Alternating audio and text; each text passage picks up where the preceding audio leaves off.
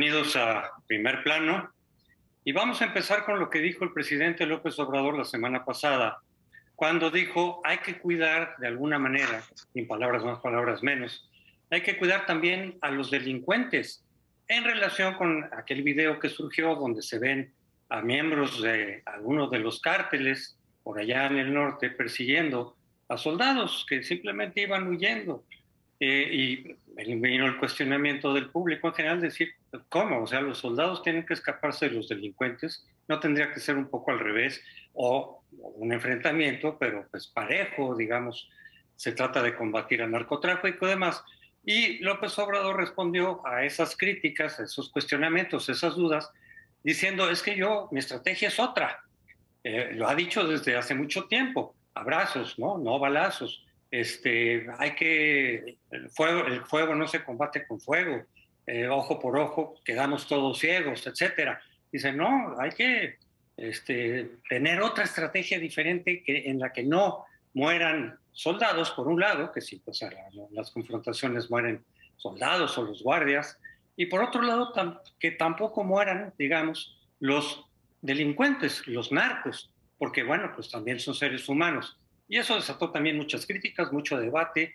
Eh, se puede interpretar de dos maneras. Eh, ha habido quien interpreta decir, bueno, él se está refiriendo, un poco lo que quiso decir el presidente, es que, y, yo le daría la razón a esa interpretación, lo aclaro, no hay que matar innecesariamente a los delincuentes. Si en un momento dado te tienes que confrontar eh, con ellos, como debería de ocurrir en ciertos momentos, ciertas circunstancias, no matarlos letalmente, como ha ocurrido en otras ocasiones efectivamente, que ya están desarmados y de todas maneras los matas, o aplicar tortura, porque en general los derechos humanos dicen que incluso con delincuentes, etcétera, pues enciérralos, aplícales el castigo que, que la ley dispone, pero no los tortures, no se vale en los tiempos modernos, en tiempos de progreso, y que él se estaba refiriendo a esa parte, no que no se les enfrentaran, sino que no hubiera esa letalidad y hasta puso cifras de letalidad y demás. Muchos otros dijeron, no, lo que pasa es que estás prefiriendo que no haya confrontación sin que importe demasiado, que también así se puede entender porque lo hemos visto, que esos delincuentes sí maten a personas, que esos delincuentes sí extorsionen, sí torturen a otras personas cuando la esencia del Estado es dar seguridad a los ciudadanos. Si unos atacan a otros, tienes que ir por ellos y aplicarles la pena correspondiente, no dejarlos, no soltarlos, no tenerles piedad, porque ellos no la tienen con el resto de los ciudadanos. Yo creo que hay que ir separando debates, ¿no? Si no, no hay manera de, entenderse. O sea, el video sugería que las Fuerzas Armadas estaban retirando de Nueva Italia. Y sobre ese video nos pronunciamos muchos, incluidos ustedes, con preocupación. Mi primera reacción es, no es posible que en un país como el nuestro, en donde la soberanía es invocada un día sí y un día también, un actor subnacional eh, dedique, humille públicamente a las fuerzas de seguridad de un país. Ese tema yo creo que es central. No se debe humillar a los uniformados como norma general y menos decirles que Nueva Italia puede gobernar otros y las fuerzas del Estado se van como se fueron en Culiacán cuando el presidente decidió liberar Ovidio. Si eso lleva a concluir que alguien esté pidiendo la tortura, a mí excluyenme de ese grupo. No creo en la tortura, no creo en las ejecuciones.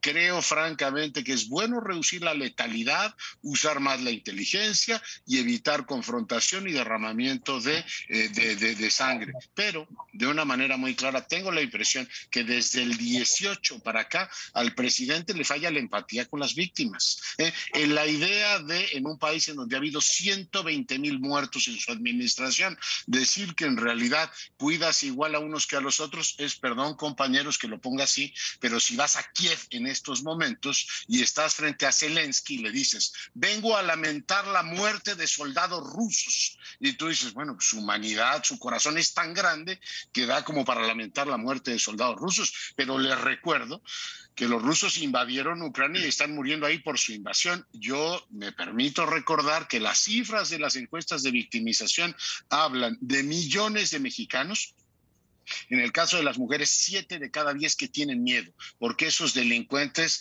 de mil maneras se hacen presentes en su vida. Yo creo, en última instancia, que es un tema de disposición del alma. Creo que ahora le llaman empatía, que el presidente no muestra con un país profundamente victimizado. Yo más allá, eh, Leonardo, José Antonio, eh, más allá de la barbaridad ampliamente eh, comentada, de ponerse más del lado de los delincuentes que de las víctimas, me parece que hay una gran simulación en lo que en la narrativa de López Obrador sobre la lucha contra el crimen organizado. Aún con sus dichos y con su pretensión sus otros datos y con su pretensión de que su política se resume en la frase de abrazos, no balazos, no veo la verdad ni que eso sea cierto, ni tampoco una política de seguridad pues muy distinta eh, a la que siguieron, digamos, desde eh, el gobierno de Felipe Calderón y veo una gran incongruencia. Eh, Veo que siguen siendo iguales, a pesar de que a López Obrador no le gusta que se le diga que son iguales, pero además con peores resultados.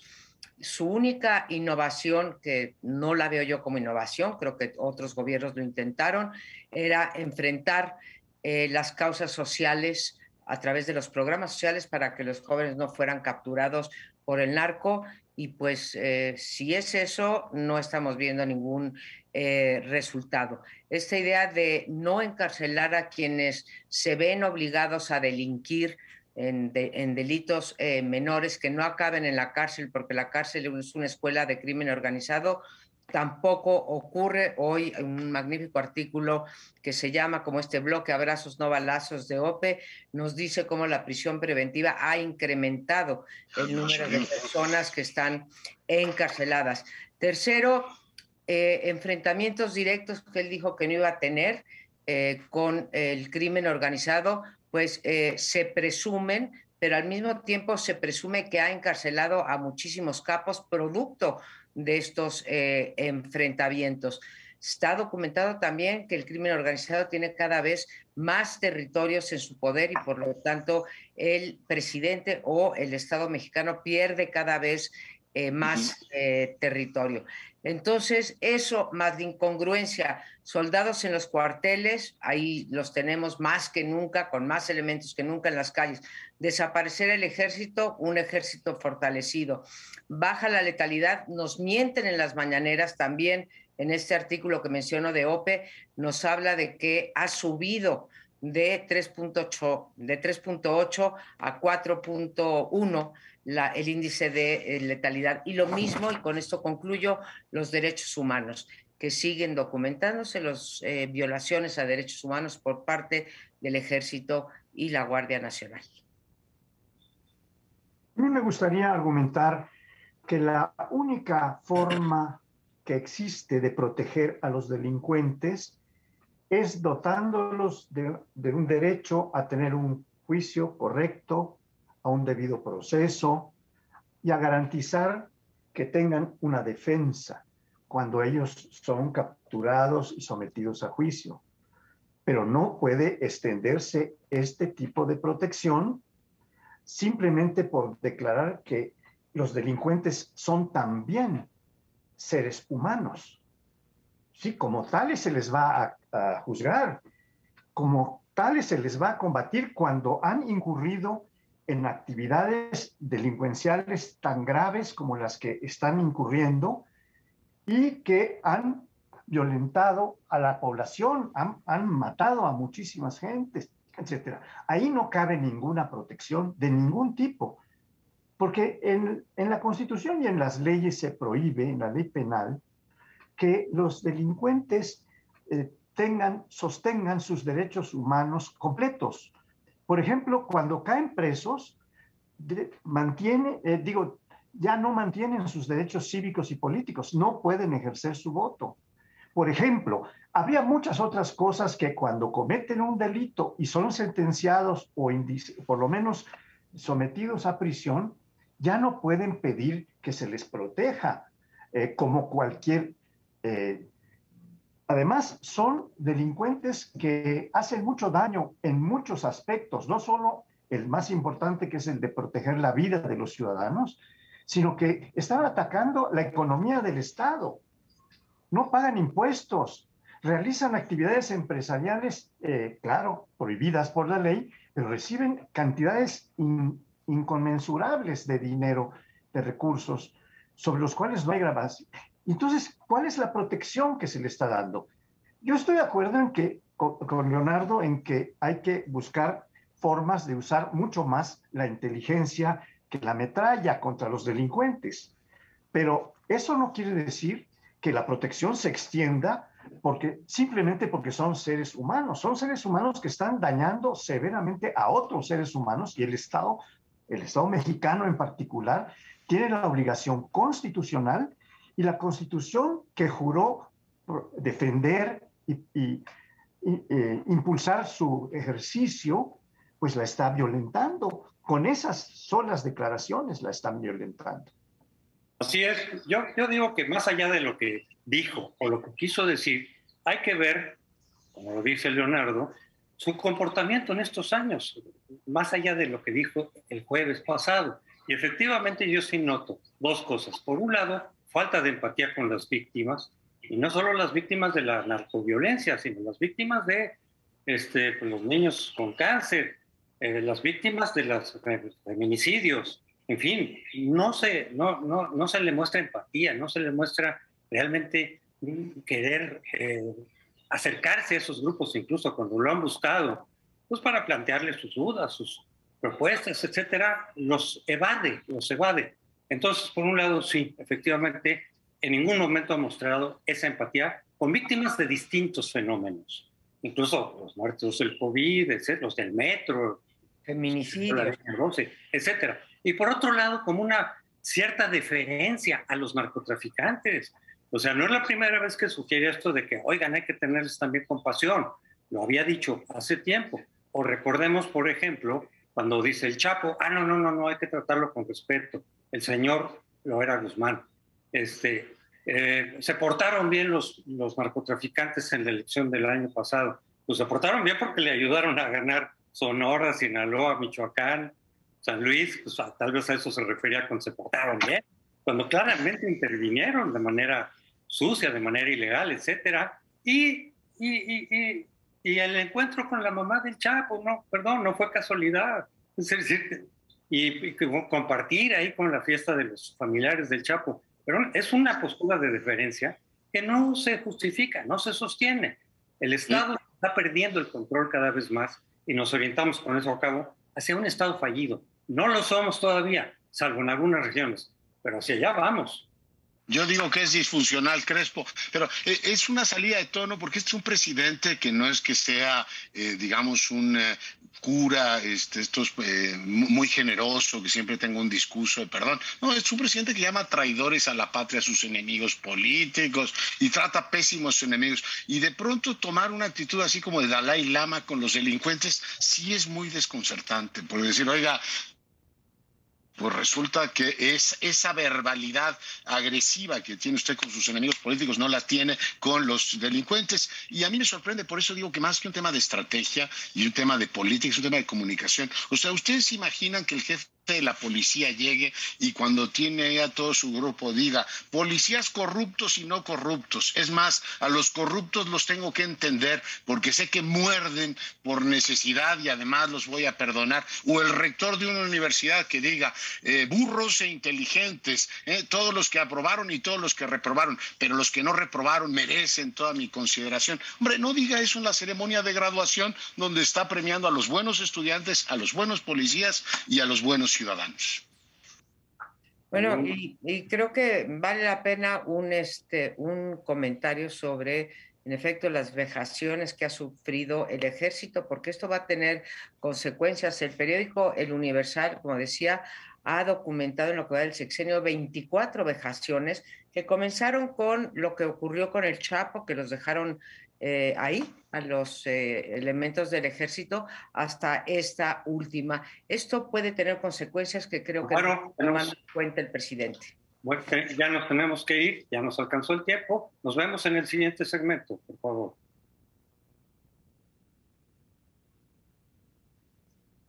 Se celebran eh, cada cierto tiempo perfectamente establecido reuniones de todos los jefes de Estado y de gobierno del área americana, de toda América, América del Norte, América del Centro, América del Sur, y los invitados en esta ocasión por el presidente del país donde se va a celebrar la llamada Cumbre de las Américas, ha dicho que invita a todos menos a algunos que violan sistemáticamente los derechos humanos, que tienen una dictadura, que no están observando principios democráticos para conducir sus países y que están violentando los derechos humanos sobre todo.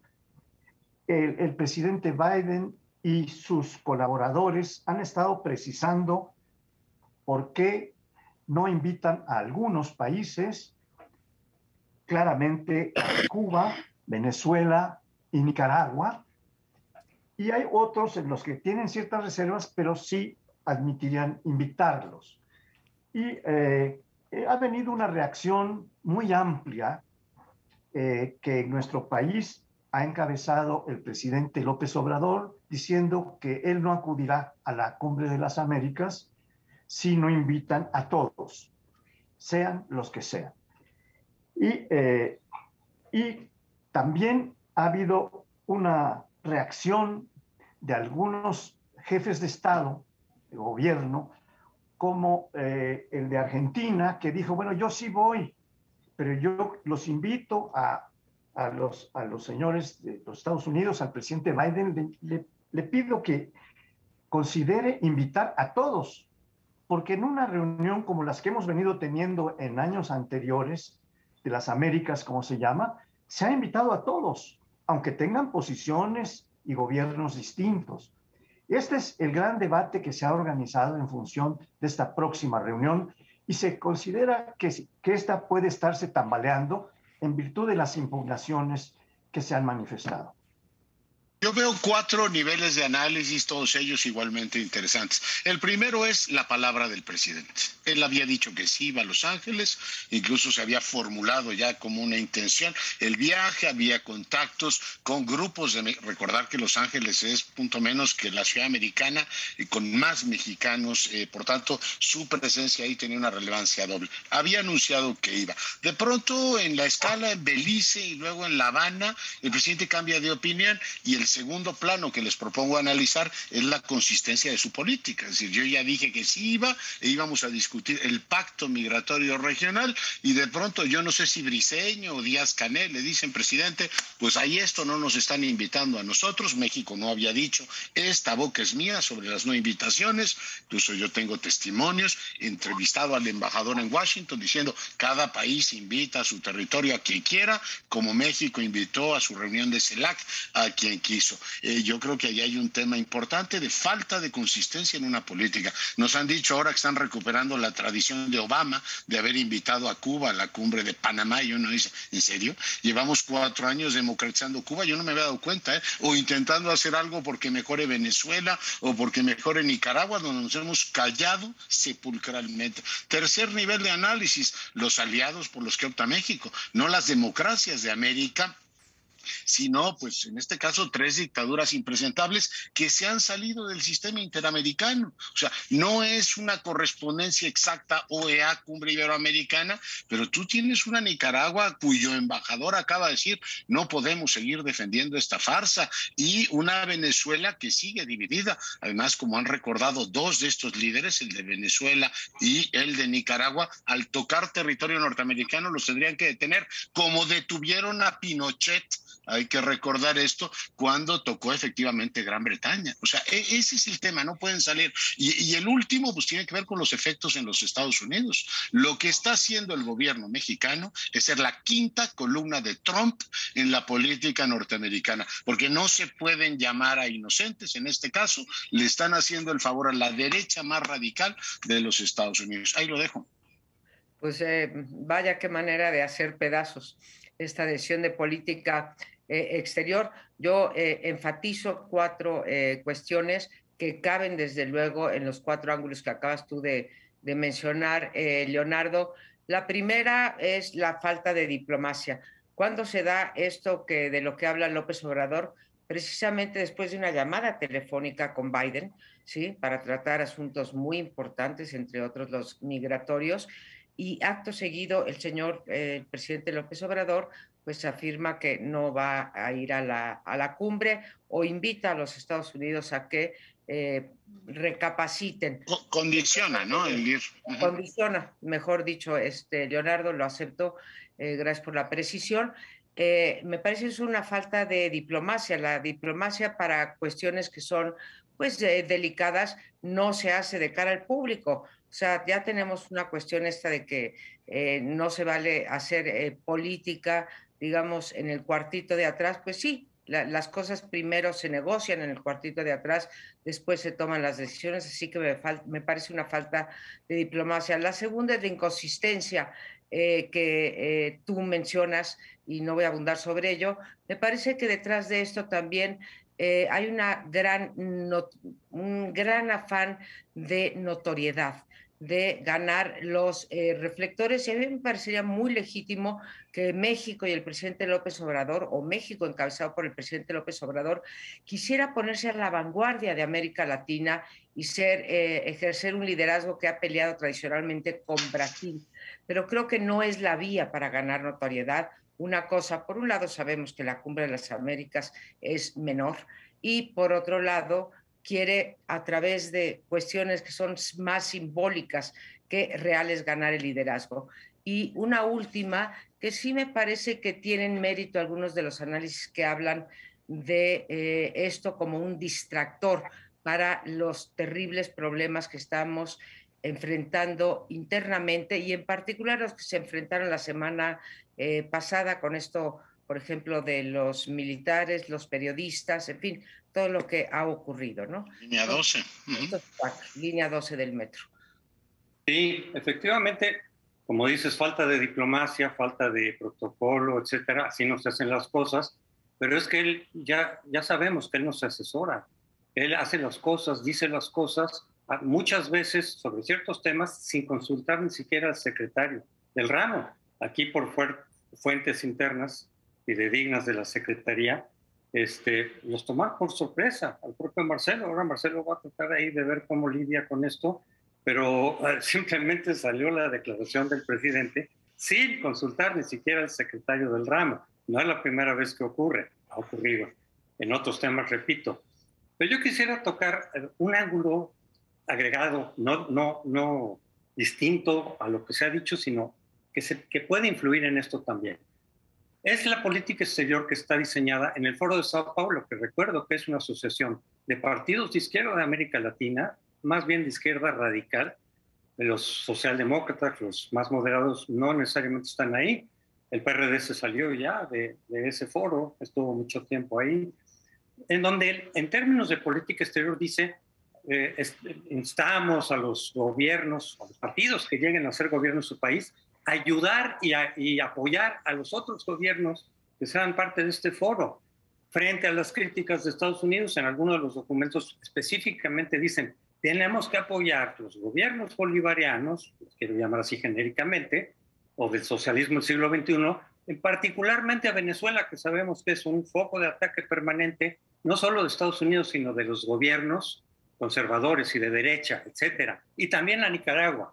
Entonces hemos visto en general que no ha habido una política exterior propiamente en este gobierno, ha habido la relación bilateral con Trump, lo de la cuestión migratoria y algo hacia América Latina que poco a poco se ha ido este, formando ahí, pues de no hablar mal de Maduro, de traerse a Evo Morales eh, en un trato muy privilegiado, en fin, ahora con Cuba ayudarle contratando los médicos, algo de lo que hablaremos, de pronto sí hay una expresión, invitó a las fiestas de independencia al presidente cubano, en fin, sí hay una cierta tendencia de cumplir, quizá por convicción, no digo que por obligación, esa parte de política exterior que vienen en los documentos del Foro de Sao Paulo, es decir, ayudémonos entre nosotros y por cierto también ahí dice, ¿en qué nos podemos ayudar como potencia, dado que Estados Unidos es nuestro enemigo, neoliberal, etcétera, en Rusia y en China. Entonces también, digamos, esta, lo que hemos visto de López Obrador respecto de Rusia, de que a la mera hora como que no lo quiere atacar y no, una cosa es las Naciones Unidas, pero él, él no. Yo creo que tiene que ver también con esta visión específica del Foro Sao Paulo de eh, la política exterior.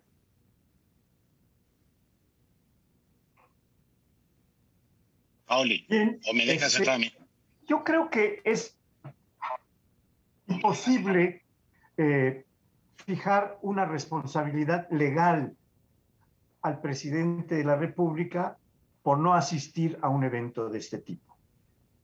Sin embargo, el presidente tiene responsabilidades que no son solo la de dirigir la,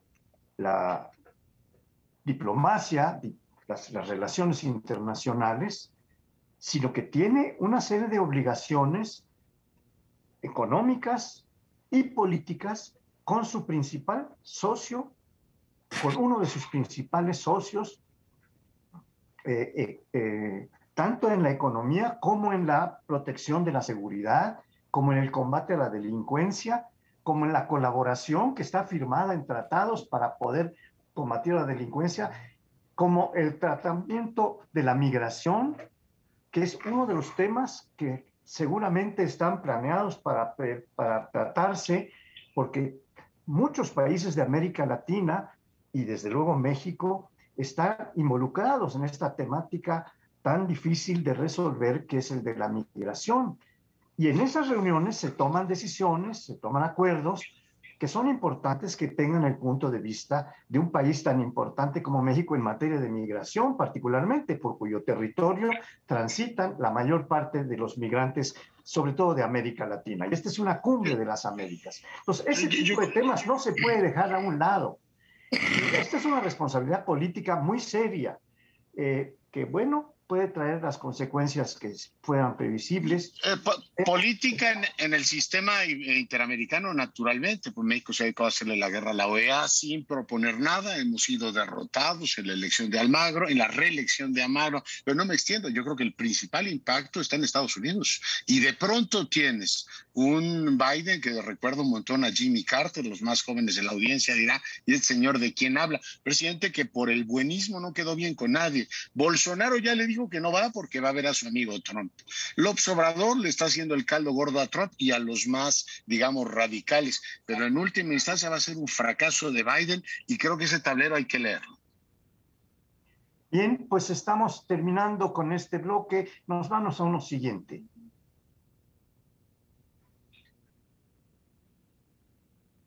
Bueno, y seguimos con el tema, con el tema del sistema interamericano, pero ahora con un ángulo muy, muy preciso, que es la contratación por parte de México de médicos cubanos. En medio de esta polémica que ya comentábamos en el bloque anterior, el presidente anunció después de su visita a Cuba que volvíamos a contratar una brigada de cubanos. No es la primera vez que ocurre. Durante la pandemia vinieron alrededor de 600 y de paso que le comprábamos un montón de vacunas Abdala, que entiendo que el tema de las vacunas tiene tiene una parte ahí como de penumbra, pero de penumbra no solamente por lo que hemos gastado en comprarlas, sino por si es o no eficaz para vacunar a niños, si está o no comprobado. En cualquier caso, México le da un balón de oxígeno al régimen de Díaz Canel, diciendo yo te doy este dinero, que no es, digamos, importación de talento, ¿no? No es que un grupo de médicos talentosos decide emigrar a México, sino que es una brigada que beneficia de manera directa las finanzas del régimen cubano. Pero el segundo ángulo que les pongo sobre la mesa es la forma en que el gobierno reacciona a este problema. El presidente Redita no es la primera vez que tiene duras palabras para el gremio médico, dice que están mercantilizados y que no quieren recibir los salarios más bajos, incluso que están más preocupados por el dinero que por otras cosas. Hoy hablaba que el espíritu de servicio les falta y que en cambio los cubanos están dispuestos a irse al último rincón del país a atender efectivamente a los necesitados y que por eso vienen, porque los requerimos, dijo el presidente presidente. Y la otra, pues es toda la polémica que en el gremio médico se ha suscitado, que yo creo que tiene mucha amiga, y es necesitamos realmente importar médicos. Cuando tenemos médicos mexicanos que no tienen trabajo, o deberíamos reforzar el sistema que hoy tenemos, no gastando dinero en este caso dándoselo a un gobierno extranjero, por hermano que sea, si tú tienes unas carencias en casa. Yo creo que la polémica en la que han participado Fajardo Dolce, o sea, médicos por encima de cualquier, digamos, consideración ideológica, gente con una enorme insolvencia, merece una lectura muy detallada. ¿Cómo lo ven? Yo creo que muy detallada, eh, Leonardo, y también este, severa. Y cuando digo severa, no, no es usar un adjetivo, sino sustentado en, en datos. Hace unos momentos en el bloque sobre, sobre los militares que fueron perseguidos ahí en Michoacán, hablábamos de la poca empatía con las víctimas. Bueno, los médicos mexicanos fueron víctimas muchas víctimas. Tuvimos el primer lugar en letalidad de los médicos y no hubo simpatía por parte o empatía por parte de López Obrador hacia ellos. En todos los demás países veíamos a los presidentes, primeros ministros, etcétera, visitando a los médicos, visitando los hospitales y aquí no hubo más que duras palabras con las que nos recuerdas de que estaban, sobre todo los médicos privados, más por el dinero y menos eh, por el servicio. Quiso confrontar a la profesión médica privada, digámoslo así, con la pública y no lo logró, acabó alienando al gremio completo de eh, los médicos. Tercero, no cumplió con todos aquellos eh, médicos, enfermeros, personal de salud en general, de que se les mantendría y se les daría plaza a aquellos que aceptaran servir durante la pandemia y atender la emergencia. Y hemos visto las huelgas que han hecho, las protestas, etcétera. Y finalmente, sí quisiera decir, no estoy tratando el balón de oxígeno que se le ha dado a Cuba, me he centrado más en la política interior, pero no quiero dejar de pasar que casualmente eh, este fin de semana se le retiró a la UNAM y en particular al rector Graue, la Secretaría de Salud lo hizo del el Consejo del Instituto Nacional de Nutrición, cosa que me parece ominosa porque fue acompañada del comentario de López Obrador de que la UNAM se guardó en lugar de ir a la vanguardia en la pandemia. Así que le doy ese ángulo, perdón, eh, Leonardo, más de política interior. No, pues, totalmente de acuerdo. Bien, eh, yo creo que una responsabilidad fundamental del Estado mexicano ha sido la de proteger a la población en materia de salud y ha, fracasado en este terreno. Hace poco, al finalizar el mes de abril, estaba venciéndose declarándose caducas 14 y medio millones de vacunas que no se habían puesto en México. Y esta es una responsabilidad que es fundamentalmente de la salud pública, de las instituciones de salud pública.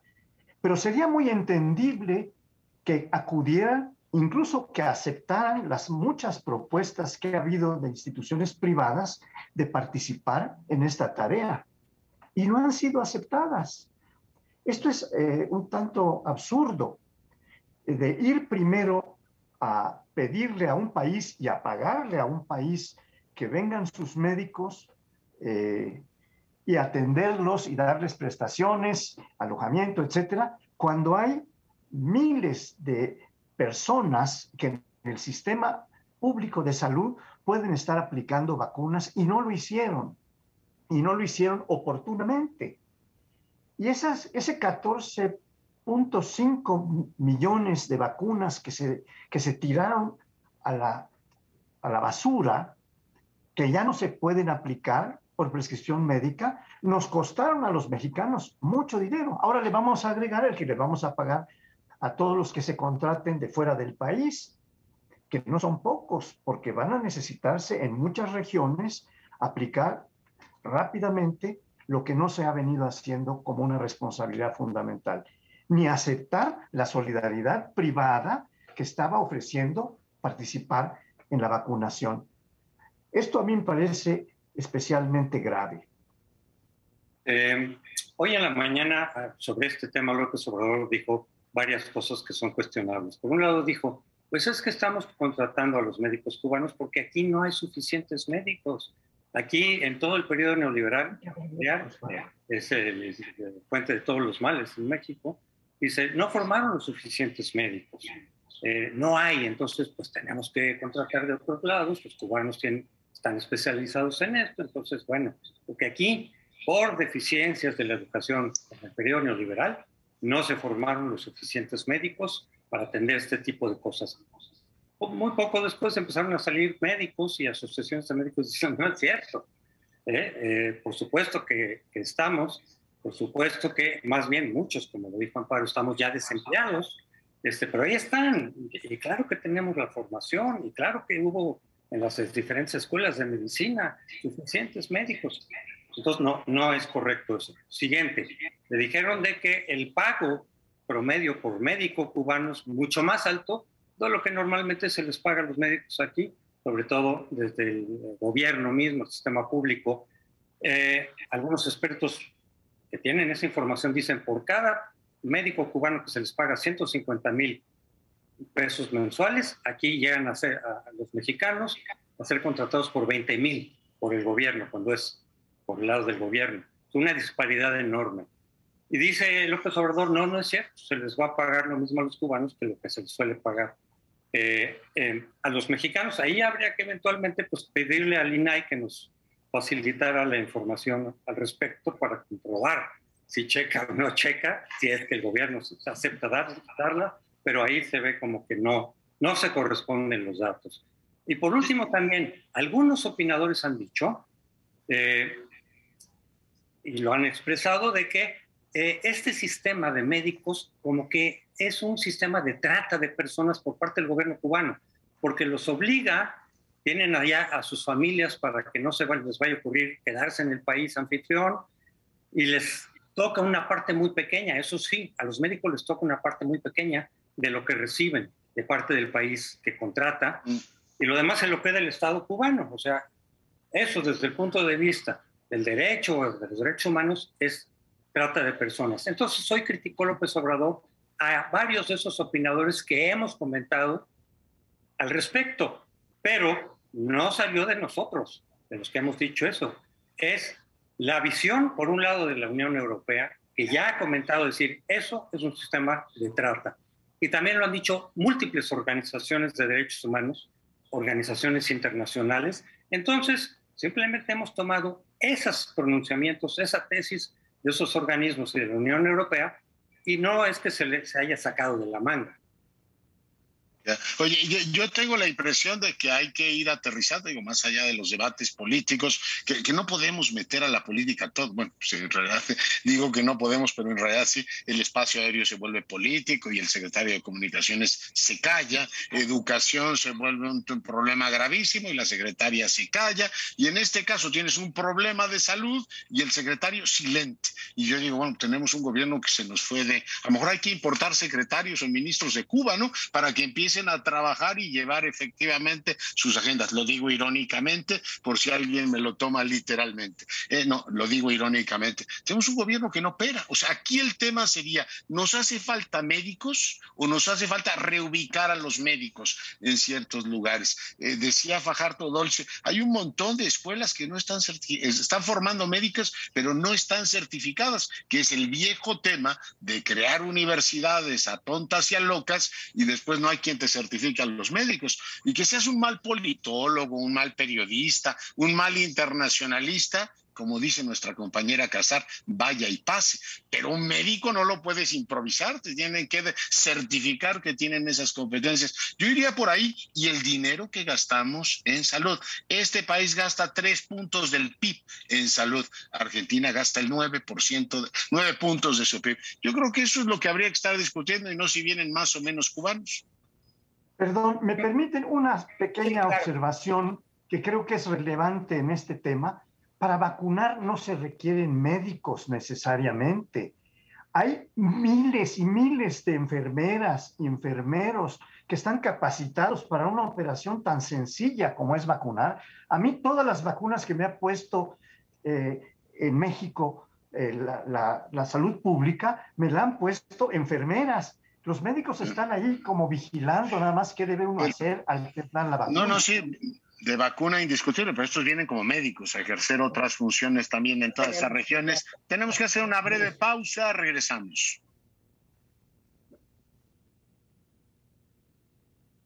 Bueno, y regresamos con un último tema electoral. Estamos a nada de que vengan seis elecciones a gobernador. Ya vendrán dos en el 23 antes de la gran elección del 24, en donde veremos, bueno, pues de qué lado más la iguana, como se diría. Y en estas seis, que son muy importantes porque pues están en manos de la, oposición, yo las dividiría, dividiría en dos eh, bloques.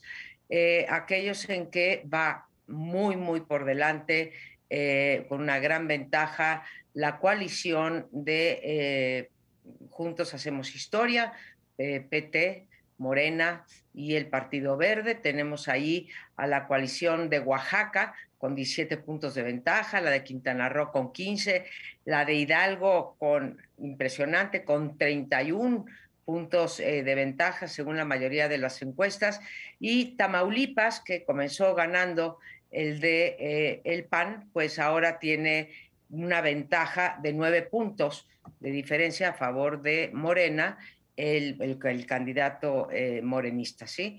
Eh, y finalmente tenemos dos en donde hay una ventaja, pero no tan, tan amplia, ¿eh? Para mm, va por México o va por Durango y va por Aguascalientes, cuatro puntos por arriba en Durango y nueve puntos por arriba en Aguascalientes. Entonces, si esto fuera una verdadera fotografía de la realidad, tendríamos que va a ganar cuatro Morena o la coalición gobernante y eh, llegaría de esa manera, pasaría de tener 16 gobernadores a 20 o 22, si cuento Chiapas que está en manos del verde y otro más que está en manos de una eh, coalición verde eh, morena. Este es el ángulo de las encuestas. El ángulo político que los pongo a su consideración es cómo se ha desatado en los estados, eh, por un lado, el fenómeno de la extorsión y por otro lado, que ya lo hemos venido viendo, por un lado negociación, por otro lado extorsión, se ofrecen embajadas, consulados, etcétera, o se pretende eh, comprar a gobernadores y por el otro lado extorsión con base a carpetas de investigación. Y el último es la enorme cantidad de recursos públicos y movilización de estructuras electorales pagadas con recursos públicos que estamos ya viendo incluso con la intervención de integrantes del gabinete. Y ahí, viene lo peor, ¿eh? porque vienen los cierres y vamos a ver cómo se pone. Decían un poco en broma, un poco en serio, no sé si vieron el video de Murat, ahí en la Divina Fraternidad con la doctora Sheinbaum, con la Laida Sansores, con todos los gobernadores, y decían que eso es más eficaz para ser embajador en México, de México en el extranjero que los exámenes del Matías Romero, que es nuestra academia diplomática. Verdaderamente sí habla de un PRI que por un lado dice que es oposición y por otro lado está ayudando todo lo que pueda en Oaxaca, probablemente ocurra también en Hidalgo. Es decir, esta dualidad del revolucionario institucional en su estructura territorial y lo que es su expresión legislativa, yo la veo más abierta que nunca. Y para complementar la magnífica introducción que hizo la doctora Casar, diría que en este caso, además del 4-2 que se llevaría el gobierno, no estamos viendo que Movimiento Ciudadano despunta, a diferencia de lo que ocurrió el año anterior, donde en Colima, en Campeche, ganaron Nuevo León. En este caso, ninguno de los candidatos naranja está pintando mucho y por tanto no se da este fenómeno, digamos, de una oposición fuera de la coalición, en este caso va por México, que le dé dinamismo a las campañas. En fin, agregaría ese como un elemento novedoso y entiendo que el presidente se quedaría con 19 más los dos verdes, en este caso estaría con 21, ¿no? San Luis Potosí y Chiapas, ya un presidente territorialmente muy poderoso. Bien, aparentemente por lo que están marcando las tendencias, las encuestas, eh, Morena va a tener un éxito pues bastante amplio en cuatro de los seis estados, muy, muy desierto, casi en cinco, pero hay la duda de uno de ellos. En, en el único en donde se está pronosticando que va a perder Morena es en Aguascalientes. Yo tengo mis sospechas de que también en Tamaulipas podría haber una sorpresa, pero eh, eh, porque el gobernador de Tamaulipas y sus operadores son bastante hábiles, como lo han mostrado. Yo creo que ahí podría haber algún otro fracaso de Morena, pero en principio, con que gane eh, cuatro de los seis estados en juego, pues vamos a tener una mayoría muy grande ya, eh, prácticamente dos terceras partes de los estados de la República, con lo cual, pues vamos a tener, porque cuando se gana la gubernatura, muy frecuentemente también se gana el Congreso. Y esto es muy importante porque para cualquier reforma constitucional o cualquiera que requiera dos tercios, se requieren además la, eh, pues la participación de la más de la mitad de las legislaturas de los estados provocando. Entonces, que tenga ya 20 o 21 eh, legislaturas y 21 gobernadores o gobernadoras, pues va a ser un, un anuncio de lo que podría venir en 2024. Sí, yo sí también creo que va a ganar Morena cuatro o cinco. Nos dicen hasta Aguascalientes, lo más difícil, pero en fin. Y esto es la pregunta que muchos de quienes estudiamos elecciones y que tenemos la del 24 también ahí como eje de análisis, es qué tanto le ayuda a Morena a ganar esas gubernaturas eh, nuevas y tener 20, como dice Amparo, y a lo mejor se gana también a través de esta transacción con los gobernadores priistas que ya mencionaron, las del año que viene, el Estado de México, que es importantísimo en todos sentidos, y Coahuila. Este, y, decir, bueno, si vas a llegar con veintitantas gubernaturas al 24, pues claro que te va a ayudar, por supuesto, porque los gobernadores se van a poner a trabajar, a echar los recursos, las clientelas, etcétera. Claro que es un elemento, una variable importante. No es necesariamente tan determinante, porque son muchas las cosas. Pongo el ejemplo, los, ejemplos extremos. Son otras variables las que confluyen también. Por ejemplo, cuando el PRI perdió por primera vez, por supuesto, la presidencia en el año 2000, tenía más de 20 gubernaturas todavía, veintitantas. Y sin embargo perdió la presidencia. Y el lado opuesto, Morena ganó la presidencia totalmente sin ninguna gubernatura en el 2018. Entonces, no es determinante. Sí puede ayudar, por supuesto, a, pues, sobre todo que yo sí creo que López Obrador va a echar mano y van a echar todo, pues el tipo de prácticas que vimos en la consulta refrendatoria, es decir, el clientelismo, pasar por encima de las reglas que no te sirven, y los gobernadores, desde luego, que van a estar en ese trabajo con todo en el 24. Sí le puede ayudar a Morena. No da el resultado definitivo porque también la lógica federal, como lo vimos también el año pasado, es distinta a las lógicas de los estados en términos electorales. Yo agregaría eh, dos cosas a este análisis político que estamos eh, haciendo, ¿sí? Eh, en primer lugar, lo de la política clientelista que acaba de mencionar Crespo, creo que es muy importante. solamente los que nos dedicamos a estudiar en efecto elecciones, quizá nos dimos cuenta del 25% de sobre ejercicio en programas sociales en el primer trimestre del 22 de este año, que fue justo antes de la revocación de mandato. Sin ese sobreejercicio en programas sociales, pues no sé eh, cómo hubiera quedado la revocación de mandato. Segundo, la importancia de las coaliciones. Ahí donde tiene más chance de ganar eh, la oposición es donde van en, eh, donde van en coalición. Y remato con el elemento de análisis que introdujo Leonardo, eh, que es el de MC. En efecto, por sí solo no es competitivo este, en ninguno de los estados que están en juego, pero su alianza con alguno de las, de las coaliciones, en particular la coalición Va por México, hubiese o sería determinante en caso de que declinaran. En Aguascalientes le daría una ventaja amplísima a, la coalición va por Aguascalientes porque le daría 10 puntos si estos se sumaran, en Durango 12, en Tamaulipas 11 y entonces pondría a, competir a los dos este, eh, punteros, en Hidalgo 13, en Oaxaca es donde menos 7 y en Quintana, en Quintana Roo 11 que haría que eh, va por Quintana Roo, bueno, ahí falta el PRI porque fue solito, pero también pudiera darle la vuelta a las elecciones. Así que no sé si Movimiento Ciudadano vaya a seguir diciendo que pues ellos son el partido con más potencial de crecimiento. Creo que el aquí y el ahora, a ver si sí cuenta en política. Interesante eso, particularmente lo de Tamaulipas. Yo veía las encuestas muy separadas y esto de reservar que un gobernador en funciones cierre 15 puntos, pues sí olería como que a una maniobra indecente. Pero yo no creo que estemos, que en estos momentos tener tantos gobernadores influya tanto en quién va a ganar el 24, pero sí le ayuda al presidente a decir quién va a ser su candidato o candidata. Es decir, después de sus 16 millones de la, de la revocatoria y teniendo veintitantos gobernadores, hoy por cierto sale una encuesta en el financiero sobre eso, Claudia y Marcelo siguen pegaditos, sí le da fuerza al presidente para ver quién va a ser el destapado, la corcholata destapada. Pues bueno, pronóstico ahí medio reservado. Ya veremos estas y las dos que faltan el año que entra, que son dos bastiones priistas en donde nunca ha habido alternancia. Con esto, con este análisis político nos vamos y nos vemos el próximo lunes a las 10 en punto aquí en Canal 11.